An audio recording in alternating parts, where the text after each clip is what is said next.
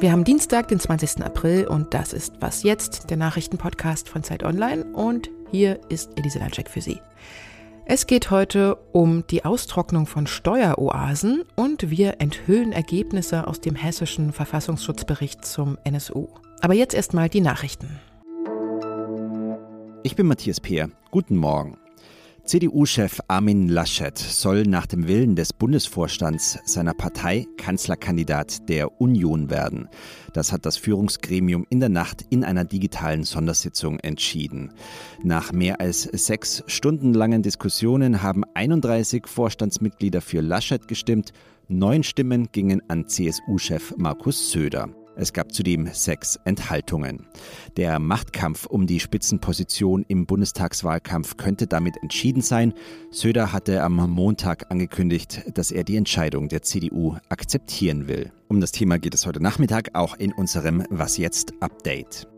Im Prozess um den gewaltsamen Tod des schwarzen George Floyd haben Anklage und Verteidigung ihre Schlussplädoyers gehalten. Jetzt entscheiden die Geschworenen über Schuld oder Unschuld des angeklagten weißen Ex-Polizisten. Die Anklage wirft dem früheren Beamten vor, Floyd getötet zu haben, indem er ihm neuneinhalb Minuten lang das Knie in den Nacken gedrückt hat.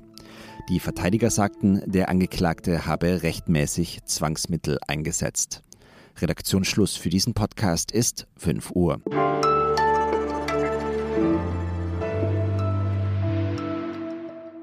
Steueroasen sind ja wahnsinnig praktisch für Großkonzerne und für Privatpersonen, die mehrere Millionen Dollar oder Euro jährlich verdienen, denn sie brauchen in dieser Oase einfach eine Meldeadresse, schon gilt für sie das Steuerrecht des jeweiligen Landes. Die Schweiz führt das Ranking der günstigsten Steueroasen an. Es gehören aber auch Panama, die Cayman-Inseln oder Dubai dazu. In der EU hat Irland einen besonders günstigen Unternehmenssteuersatz.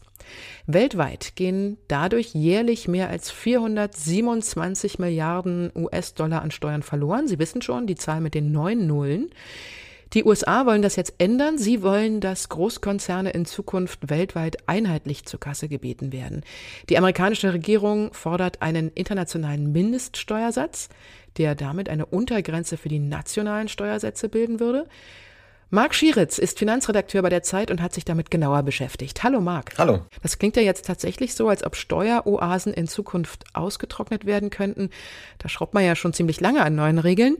Wie soll denn das konkret funktionieren? Vielleicht hast du da ein Beispiel. Nehmen wir an, Irland ist ein Niedrigsteuerland und möchte seine Unternehmen, die in Irland tätig sind, mit nur 10% besteuern, um so sich einen Vorteil zu verschaffen. Ähm, und nehmen wir auch an, es gäbe einen Mindeststeuersatz, denn dem würde die Staatengemeinschaft festlegen bei 15% Ähm, dann hätten sozusagen die anderen Staaten Anrecht ähm, auf diese 5 Prozentpunkte, auf die Differenz zwischen dem nationalen Steuersatz und dem festgelegten Mindeststeuersatz ähm, um diese für sich zu vereinnahmen. So dass das für die Iren natürlich sich rechnen würde, ähm, den eigenen Steuersatz zu erhöhen auf diese 15 Prozent, auf diesen Mindeststeuersatz. Ähm, denn ansonsten müssten sie ja was abgeben. Was bedeutet das denn für die einzelnen Länder? Also nehmen wir jetzt mal zum Beispiel Deutschland. Werden jetzt hier dann wieder mehr Steuern eingenommen? Weil erstmal müssen ja die deutschen Firmen, die in einer Steueroase im Ausland ihren Sitz haben, dort höhere Steuern zahlen, wenn ich das richtig verstanden habe. So, es gibt so Studien, die gemacht wurden und die ausführlichste, die es dazu gibt, die kommt zu dem Ergebnis, dass es ungefähr plus minus ausgeht. Also Deutschland hätte ein paar hundert Millionen mehr im Jahr, aber das ist, äh, es ist nicht so, dass es äh, ein riesiger Gamechanger oder sowas wäre. Aber es wäre schon, es wäre, sagen wir mal, per Saldo leicht positiv für Deutschland. Weil natürlich es sich weniger rechnet für Unternehmen, ihren, ihren Sitz in ein Land zu verlagern mit extrem niedrigeren Steuern, ja, weil diese, diese Steuern sind, Steuern sind dann ja höher. So, und das wäre eine Möglichkeit, wie Deutschland dann in, äh, mehr Steuern einnehmen könnte. Wie realistisch ist es denn, dass dieser US-amerikanische Vorstoß tatsächlich auch weltweit umgesetzt wird, also auch in der EU? Ich glaube, das ist sehr realistisch. Also ähm, die äh, der, der Fahrplan ist ja, dass im Sommer jetzt international eine Einigung gefunden wird. Und wenn man sich geeinigt hat, dann wird das national in, die, in, die, in das nationale Recht umgesetzt. In Europa wäre das das europäische Recht. Und ähm, die Europäer haben auch ein Interesse daran, ähm, sozusagen, äh, zumindest die großen Staaten Europas, ähm, dass die Steuern nicht zu weit nach unten sind. Die Haushalte sind überall ähm, schwer angeschlagen wegen Corona. Sozusagen der Staat braucht Geld und das ist eine Möglichkeit, äh, eine Steuerkonkurrenz ein bisschen einzudämmen, die dem Staat das Geld entziehen würde. Dann werden natürlich Länder wie Irland oder die Niederlande mit niedrigeren Steuern ein bisschen ähm, versuchen, da noch was äh, für sich rauszuschlagen. Aber am Ende werden auch die sich einem Kompromiss nicht verweigern, dem die ganzen großen Nationen, hinter dem die ganzen großen Nationen stehen. Danke, Marc. Danke.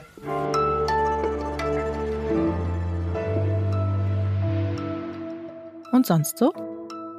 Malaria ist gefährlich, sehr gefährlich. Also 200 Millionen Menschen infizieren sich mit der Malaria jedes Jahr neu und 400.000 äh, sterben dran. Das war der Malaria-Forscher Eckbert Tannig vom Truppeninstitut in Hamburg, den habe ich letzte Woche interviewt. Und er sagt auch, dass vor lauter Corona immer wieder vergessen werde, dass vor allem Kinder in Afrika immer noch zu Hunderttausenden Jahr an Malaria sterben. Und er untersucht mit seinen Kollegen seit Jahren, wie sich die Menschen besser vor den Überträgern der Krankheit, nämlich der Anopheles-Mücke, schützen können. Der Wissenschaftler Chabash Marka hat da vielleicht eine neue Idee. Er ist eigentlich Physiker, kein Mediziner, und er untersucht normalerweise Gravitationswellen und schwarze Löcher, aber er hat in einem Versuch durch Zufall herausgefunden, dass Mücken Lichtschranken aus Infrarotlicht meiden, denn das verwirrt ihr sensorisches System. Wie das jetzt dem Menschen nützen kann, dazu hat sich Marker zwei Varianten ausgedacht. Eine für den Menschen unsichtbare Wand aus Infrarotlicht zum Beispiel, die die Mücken abhält, quasi wie so eine Tür. Oder ein mit Solarstrom betriebener Lichtkegel, der über dem Bett angebracht wird und dann die Schlafenden vor Mücken schützen kann. Aber noch ist Marker nicht über das experimentelle Stadium mit den Mücken rausgekommen. Er bastelt weiter an seinem Prototypen.